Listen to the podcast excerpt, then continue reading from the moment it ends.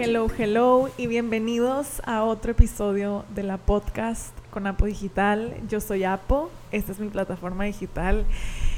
Y oh my god, hace muchísimo que no hacía este intro. I'm so excited. Literalmente meses han pasado desde que subí el último episodio del podcast.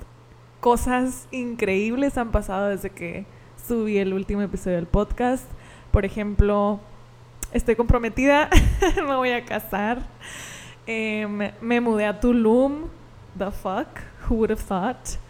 Em, llegué a 23.5k en Instagram, llegué a los 171k en TikTok, me fui de viaje tres semanas a Europa.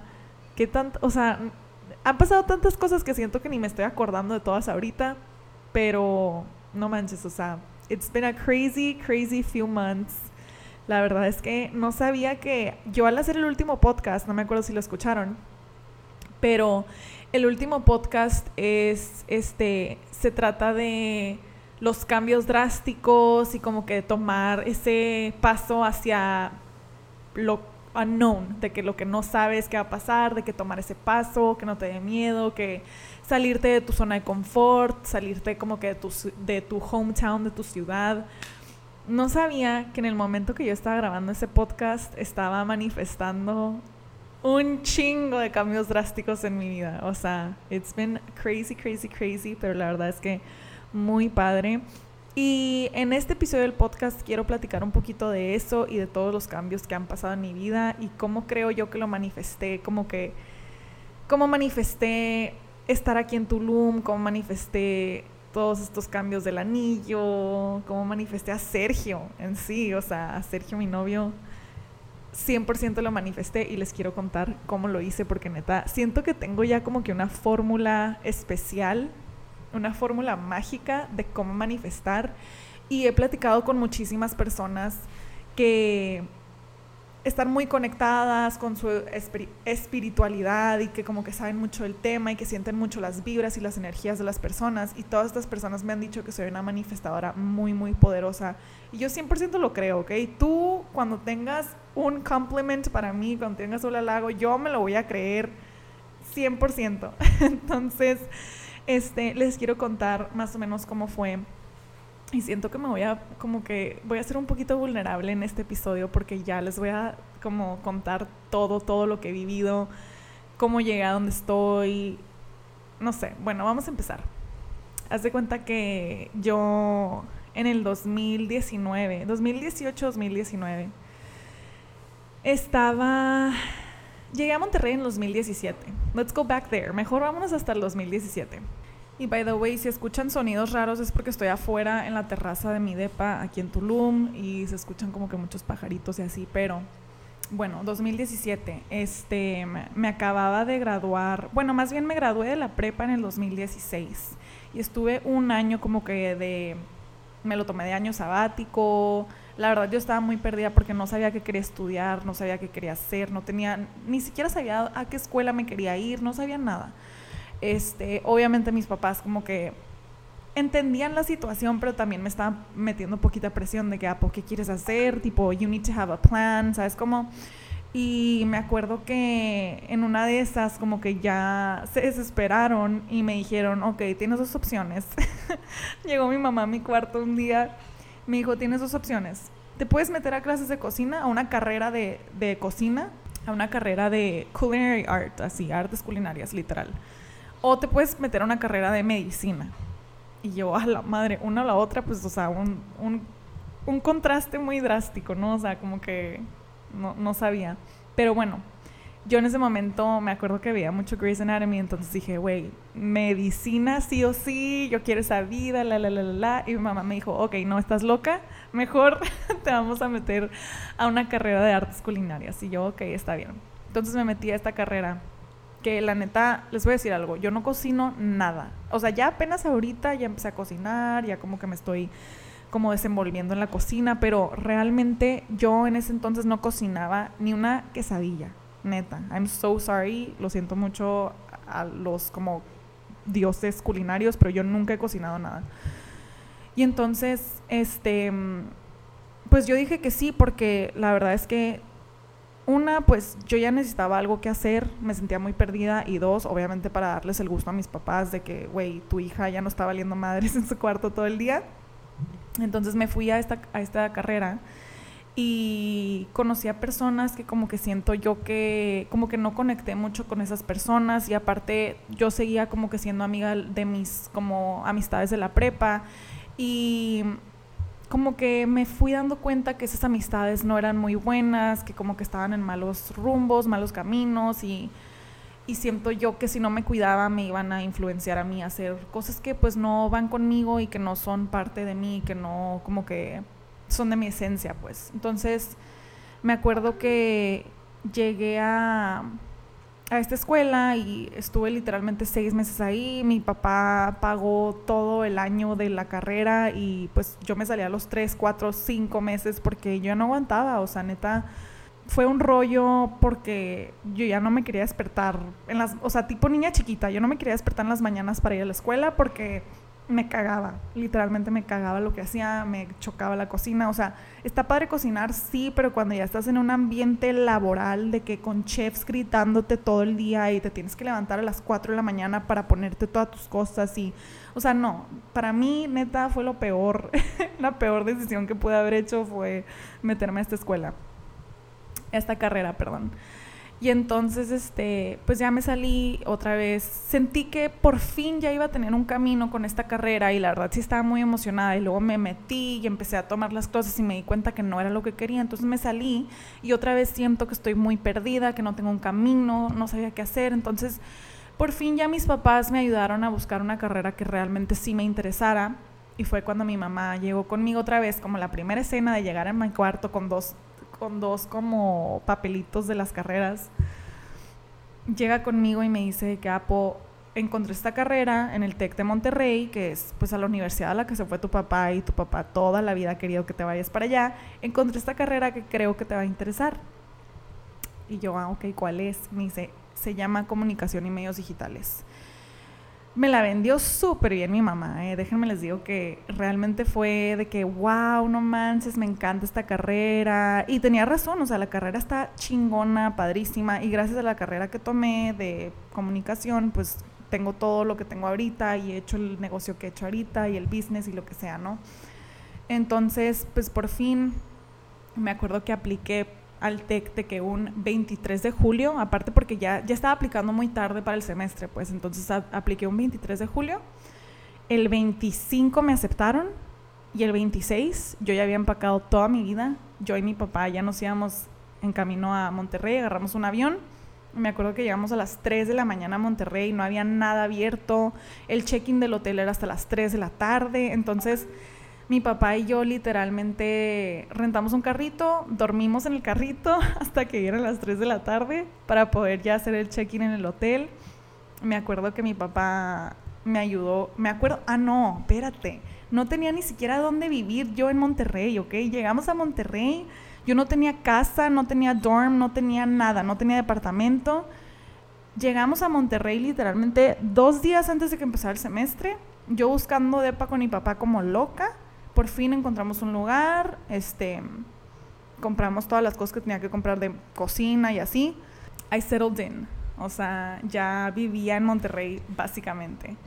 Este, y al principio de mi carrera, la verdad toda mi carrera siento yo que como que nunca pude conectar bien con alguien, con personas, con amistades, nunca pude hacer como que amistades de que que diga yo, güey, ay, wow, mis amistades de la carrera. O sea, yo no me acuerdo de mi carrera como un momento en mi vida que diga yo, güey, me la pasé chingón por mis amistades, me la pasé fregón porque conecté con muchísimas personas. O sea, en realidad nunca fue así y creo que fue porque viví toda mi carrera con muchísima ansiedad, muchísima ansiedad social también. Y estaba juntándome con personas que, pues no me, no sé, o sea, yo fui la morra del novio. O sea, yo anduve casi los primeros tres años de mi carrera anduve con alguien de Monterrey. Y pues yo nada más salía con él y con sus amigos. Nunca me di el tiempo de realmente hacer mis propias amigas y hacer mis propias amistades y mis propias historias y mis propios como recuerdos. ¿saben cómo? O sea, nunca, sí, o sea, básicamente fui la morra del, con el novio, o sea, en Monterrey como que se me hace que fue muy difícil para mí hacer esos recuerdos y como que crear mi propia vida porque estaba viviendo la vida de alguien más. ¿Me explico? Entonces, cuando terminé con esta persona, eh, me di cuenta que pues yo no tenía amigas, literalmente los fines de semana decía con quién salgo, si sí salía era con pues personas que realmente no conocía tanto. Estuvo fue, fueron unos momentos difíciles para mí porque pues literalmente yo estaba encerrada en mi o sea, haz de cuenta que la cuarentena yo la empecé antes de que empezara el COVID porque yo no salía, o sea, realmente no salía porque no conocía a nadie, no conocía a nadie en Monterrey.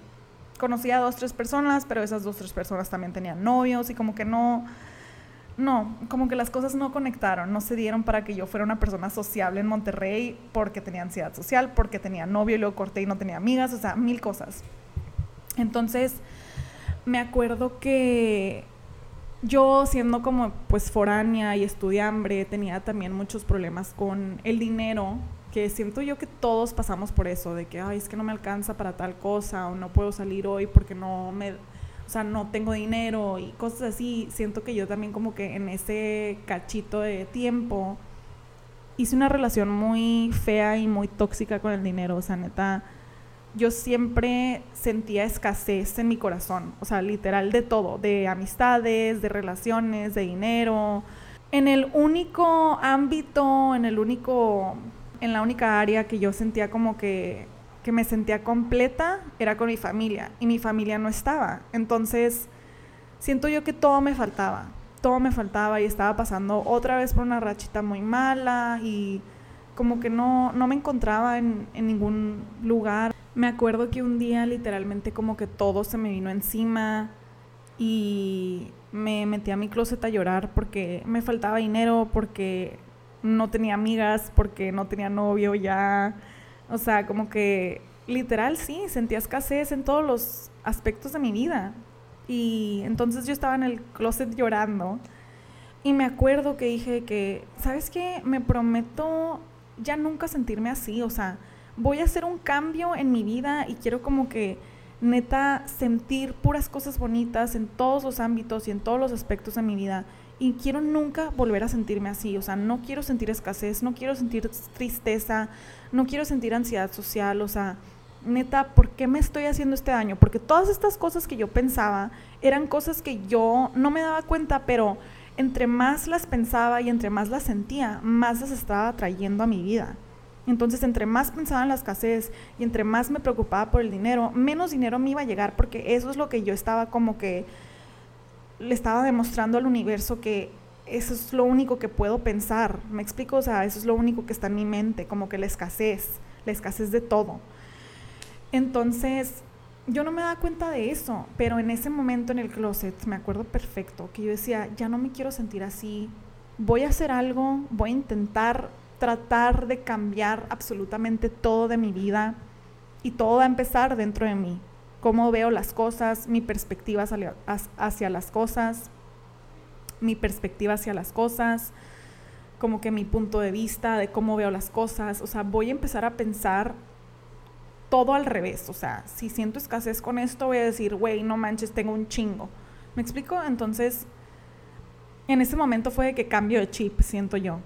Y ahí creo que fue cuando empecé a manifestar cosas increíbles en mi vida. O sea, realmente esto fue en el 2019, creo. Para el 2020 yo ya tenía todo lo que estaba buscando. Todo lo que yo sentía que me faltaba en el 2019, yo ya lo tenía en el 2020 y multiplicado por 10. Entonces pasa eso del closet y me acuerdo que yo en ese momento también acaba de cortar con mi novio de Monterrey. Entonces yo estaba muy triste, no por el hecho de que lo extrañaba a él, pero creo yo que extrañaba como que el sentimiento de estar con alguien y, y de sentirme como que no sola, aunque ahora como que reflexionando sí me sentía muy sola en esa relación, pero esa es otra historia y luego les cuento. Pero en ese momento yo me sentía muy sola y extrañaba como que estar con alguien y me acuerdo que me senté en mi, en mi escritorio después de esa, como esa, esa escena en el closet, me senté en el, en el escritorio perdón, y abrí mi, mi journal y empecé a escribir. Dije, le voy a escribir una carta al universo. Esto es el 6 de febrero del 2020. Entonces, olviden lo que les dije. Esto no pasó en el 2019. Esto pasó en el 2020, a principios del 2020 y a finales del 2020 yo ya tenía todo lo que había querido, literal. Entonces, bueno, este, me siento en mi escritorio después de la escena del closet. Es el 6 de marzo del 2020 y empiezo a escribirle una carta al universo. Y le digo, universo, ahorita estoy pasando por unos momentos muy difíciles en mi vida. Mm, acabo de cortar con mi novio. Me estoy dando cuenta que como que no tengo muchas amistades que, que yo sienta que puedo como apoyarme de ellas. Este no tengo dinero, no tengo trabajo, o sea, soy estudiante básicamente, no tengo mi familia. Y te quiero pedir una sola cosa ahorita, o sea, quiero cambiar eso y siento yo que qué mejor que cambiarlo que pasito a pasito. Entonces te voy a ir pidiendo cosas durante el año que quiero que por favor me concedas, si es de tu poder, y vamos a ver cómo me va. Yo me sentía bien tonta escribiendo esto, pero les juro por mi vida que sentí algo en ese momento, como una energía de que voy a escribirle al universo. Entonces me siento y empiezo a escribirle al universo que quiero un novio, ¿ok? Que quiero un novio que sea trabajador, que me quiera mucho, que sea chistoso, que, que sea responsable, o sea, muchísimas como cualidades que yo quería para una persona que me fuera a acompañar toda la vida. Que fuera maduro, o sea, un chingo de cosas. Yo decía, güey, ¿cómo es posible que el universo me vaya a dar una persona justo como la quiero y justo como la estoy escribiendo? O sea, neta, es muy difícil encontrar una persona tan perfecta. Entonces, ya X, cierro ese cuaderno, termino mi cartita, que todavía la tengo por ahí, algún día la voy a volver a leer. Este, cierro mi cuaderno, termino la cartita y ya. Eh, resulta que unas semanas después me habla una amiga y me dice, Apo, me quiero ir a Las Vegas de mi cumpleaños, acompáñame. Y yo, ah, ok, súper bien. Entonces digo, el universo ya está haciendo su magia porque ya me sacó un viaje con amigas, aquí voy a formar amistades, no sé qué. Entonces, este voy con mis papás, les digo, papá, mamá, quiero ir a un viaje con a Las Vegas con mis amigas, me dejan ir, me dan dinero, obviamente yo como niña chiquita pidiendo dinero. Este, me dicen que sí, me compran los vuelos, me dan dinero para el viaje, súper bien. Entonces ya llega el día que, ya llega el día del viaje y me acuerdo que la primera noche estábamos muy aburridas porque como que no encontramos qué hacer, aparte de los casinos y aparte de como que los bares que estaban ahí en el, en el hotel no sabíamos qué hacer, no encontrábamos nada que. Estábamos bien aburridas. El punto es que estábamos muy aburridas. Y dijimos, güey, o sea, literalmente estuvimos caminando por todo el strip de que hasta las 3 de la mañana y a las 3 de la mañana ya nos dimos por vencidas y dijimos, ya no vamos a encontrar mejor plan. Vámonos de regreso al hotel y hay que dormirnos.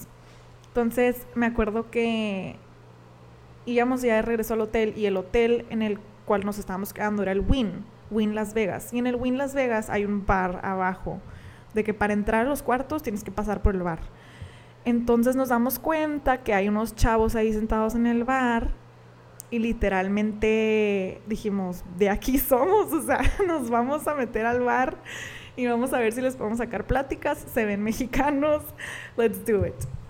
Entonces, esta historia ya la conté, by the way, de cómo conocí a Sergio. Em, si la quieren ver ya completa, se pueden ir a mis highlights de mi Instagram. Ahí hay como que un highlight de la historia del anillo y les cuento detalle con detalle cómo conocí a Sergio. Pero el punto es que en este bar conocí a Sergio. ¿Saben qué día era? El 6 de marzo del 2020. Yo esta carta la había escrito el 6 de febrero del 2020, un mes antes. Un mes antes, o sea, escribí la carta y literalmente 30 días después conocí a Sergio. Y me acuerdo que obviamente en Las Vegas te pones hasta la madre, te pones bien pedo y así, Fuimos a un, a un antro el día siguiente, después del bar, fuimos a un antro con ellos. Y me acuerdo que Sergio me decía, Apo, bien intensote el vato, Apo, en dos años te voy a dar anillo. en dos años te voy a dar anillo. Y me seguía diciendo, en dos años te voy a pedir que te cases conmigo. Pero él como que en su peda. Y ahorita hablamos de eso y Sergio me dice, yo no me acuerdo de haberte dicho eso. O sea, neta, como que, neta, no me acuerdo. Y yo sí, lo tengo muy presente que me dijo eso. En dos años te voy a dar anillo. Fast forward a dos años, me dio anillo, vivimos en Tulum. O sea, it's crazy, neta. It's so crazy. Pero entonces digo yo, güey, qué loco, no sé qué. Al principio obviamente yo de que, ay, no sé, no sé este vato, la, la, la, pero por fin ya se dieron las cosas.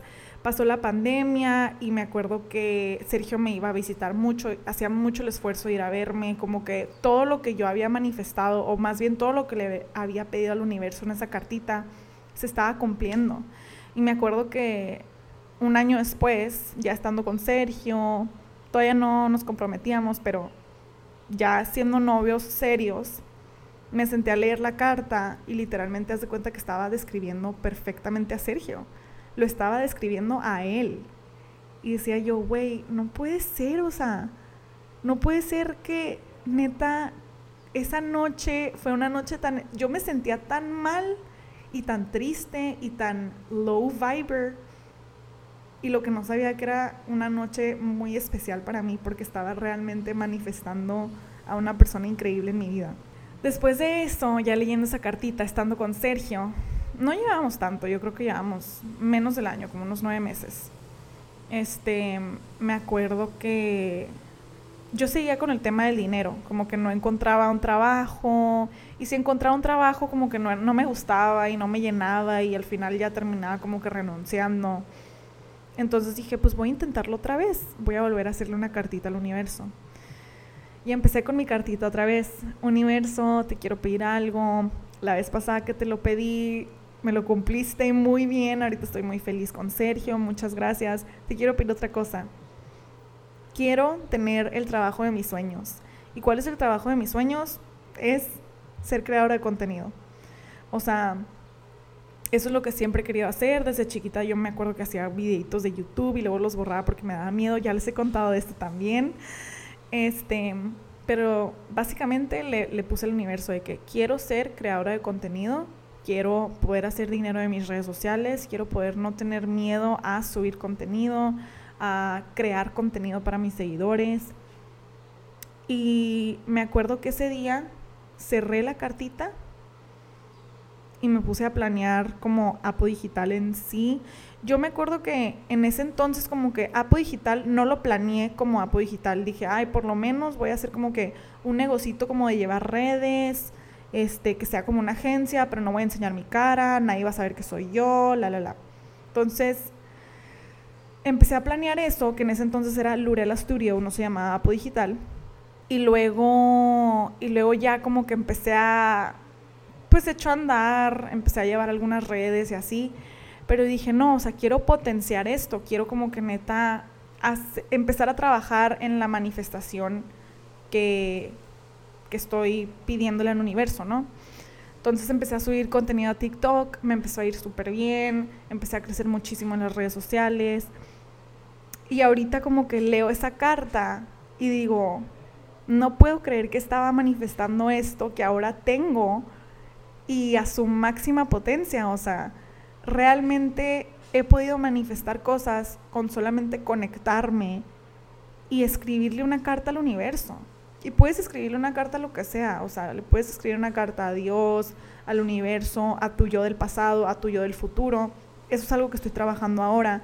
En vez de escribirle cartas, cartas al universo, perdón, le estoy escribiendo cartas a mi yo del pasado pero como si fuera yo del futuro. O sea, me estoy escribiendo una carta a mí misma, pero siendo yo del futuro. No sé si me explico. Entonces, por ejemplo, ahorita lo que hago es, Apo, ¿te acuerdas cuando vivías en Tulum y estabas súper feliz? Pues no manches todo lo que viene, vas a estar vas a estar sintiendo lo que sientes ahorita, pero mil veces mejor. Ahorita estoy viviendo en no sé dónde, con tal negocio y tengo no sé cuánto y la, la, la no puedo creer que logramos esto en solo un año.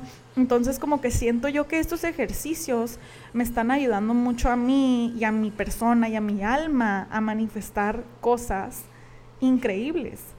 Siento yo que es como que un poder mágico, una herramienta secreta que yo no sabía que tenía, pero la descubrí y ahora neta la estoy aprovechando al 100.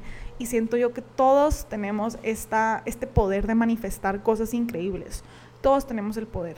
Lo único que hice fue, regresando a la escena del closet, en ese momento fue cambiar mi chip mental. Fue, ¿sabes qué? Cuando no tenga dinero, no voy a pensar en la escasez del dinero. Voy a pensar en la abundancia del dinero voy a, I'm gonna trick my mind, o sea, literalmente fake it till you make it, o sea, aunque no sea verdad que, que, tengo un chingo de dinero ahorita, yo voy a decir que sí y yo me voy a mentir a mí misma y voy a decir que sí y voy a seguir pensando que sí. Y así me empezó a llegar el dinero. Y cuando yo no tenía novio y me sentía muy sola, pues yo manifesté que sí lo iba a tener y que iba a tener a alguien que me amara y que me adoraba y que fuera trabajador y que fuera responsable y que me cuidara. Y eso es justo lo que me dio el universo. Entonces, siento yo que como que todos tenemos este poder de, de hacer esto, pero no todos sabemos cómo sacarlo a la luz, cómo usarlo. Y también siento que es un poco tabú ahorita como hablar de esto. Muchas personas pues se burlan mucho de las personas que hacen esto y como que, como que comunican esto.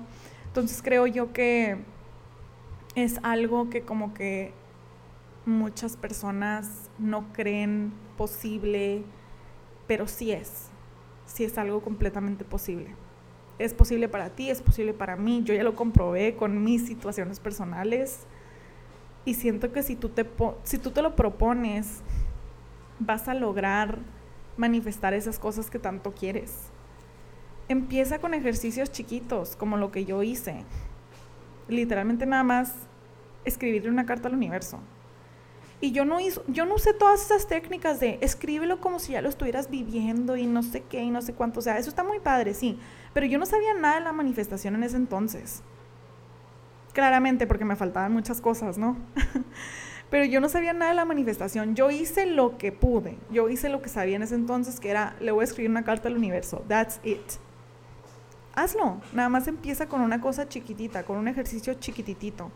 Y ahorita les juro que cuando siento que me falta algo, que ahorita en realidad, gracias a Dios, gracias al universo y gracias a mí misma, siento que no me falta nada. Y cuando sí siento que me falta algo, trato de hacer estos ejercicios porque lo que pasa cuando haces estos ejercicios de escribir en tu journal, de escribirle al universo y todo eso es que te estás convirtiendo en la persona que ya tiene estas cosas y estás actuando y sintiendo las cosas que esta persona que ya tiene las cosas está sintiendo. No sé si me explico, pero está muy padre porque estás cambiando como que todo tu ADN, estás cambiando toda tu energía, estás cambiando toda tu vibra. Entonces siento que gracias a eso el universo te lo está dando, porque ya eres esa persona lista para recibir lo que estás pidiendo, porque ya te convertiste en esa persona lista para recibir lo que estás pidiendo. Entonces, sí, obviamente no les estoy dando una solución de vida, claro, o sea, tienes que tú también trabajar por lo que quieres, o sea, como cuando yo manifesté, o más bien yo le pedí al universo en la cartita de que quiero ser blogger, quiero ser creador de contenido, no me quedé ahí sentada esperando que me lo diera, o sea, obviamente sí, pues le metí trabajo, abrí mis redes, o sea, le perdí el miedo, subí mi contenido, subí mis videos hablando aunque no quería. Y, y siento que entre más lo hacía, más me creía que iba a poder lograr lo que le estaba pidiendo al universo. Igual, o sea, cuando manifesté a Sergio, siento yo que también fue mucho esfuerzo de los dos, de no nada más me quedé ahí sentada esperando, o sea, también conocí a este chavo en Las Vegas, hicimos el esfuerzo de vernos hasta en pandemia, estando viviendo, en lugares diferentes, él vivía en Chihuahua, yo vivía, vivía en Monterrey, él hacía el esfuerzo de, ir a verme, yo hacía el esfuerzo de ir a verlo, o sea, aunque estés manifestando cosas, aún así tienes que trabajar para llegar a ellas. Tienes que hacer tu parte, o sea, tú le estás pidiendo al universo que haga la suya, tú también haz la, la tuya, porque si no, no vas, a, no vas a llegar a nada. Entonces sí, este, siento que este podcast estuvo all over the place, pero era algo que les quería contar ya desde hace mucho tiempo y decía, no, les voy a contar cuándo saque mi curso de manifestación, les voy a contar cuándo, no sé cuándo, les voy a contar cuándo esté en Tulum. Y siento que ese día nunca llegaba, bueno, ahora sí ya estoy en Tulum, ¿verdad? Pero siento que ese día nunca llegaba y nada más me estaba poniendo excusas para sacar este episodio. Y, y ahorita en la mañana fue de que, ay, güey, ¿sabes qué? Lo voy a grabar ya una vez a ver qué sale. Creo que salió muy bien. Digo, estuvo all over the place, pero salió muy bien porque fui honesta, fui vulnerable y la neta le estoy invirtiendo como que toda mi, mi energía a este podcast porque, eh, o sea, realmente creo que cuando me muera me voy a llevar este highlight de mi vida, de que el día que escribí una carta al universo y que me lo concedió. O sea, les juro, voy a estar en mi deathbed y voy a estar pensando en ese día que toda mi vida cambió. Entonces, pues sí, si estás pasando por un mal momento como yo en el 2017, en el 2019, recuerda que todo es temporal y tienes que pasar por los momentos feos para poder disfrutar los momentos bonitos a su máxima potencia. Tienes que saber qué es la tristeza y qué es lo feo para poder saber qué es lo bonito y qué es la felicidad. Entonces, pues sí, espero que les haya gustado mucho este podcast. Los quiero mucho y nos vemos en el siguiente. Adiós.